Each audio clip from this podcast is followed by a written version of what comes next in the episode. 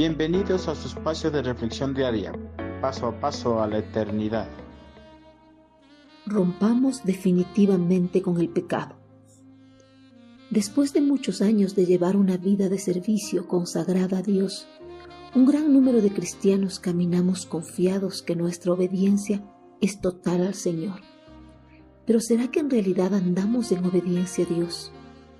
¿Será que con asistir a la iglesia y servir a Dios en varios ministerios, lo estaremos obedeciendo en todo. El escritor del siguiente proverbio nos da las pautas para que sepamos si nuestra obediencia es total a Dios. Los que obedecen a Dios aborrecen la maldad.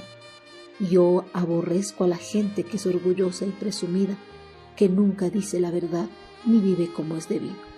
Proverbios 8:13 asistir a la iglesia regularmente y servir a Dios con los dones y talentos que se nos ha dado no son suficientes para decir que somos en realidad obedientes a Dios.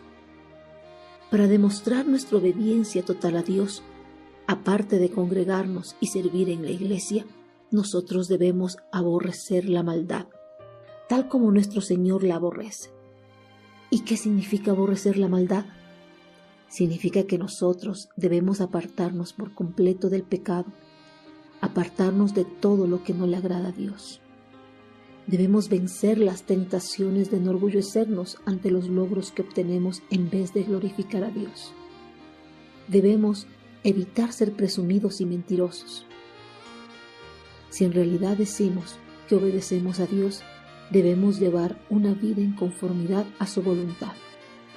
Tengamos siempre esto en nuestro corazón y en nuestra mente.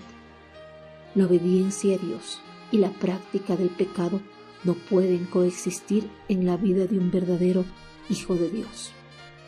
Si seguimos practicando el pecado, significa que seguimos tolerando la maldad en nuestro corazón. Nuestra obediencia no es total a Dios. Rompamos definitivamente con el pecado y comprometámonos por entero a llevar una vida de total obediencia a Dios.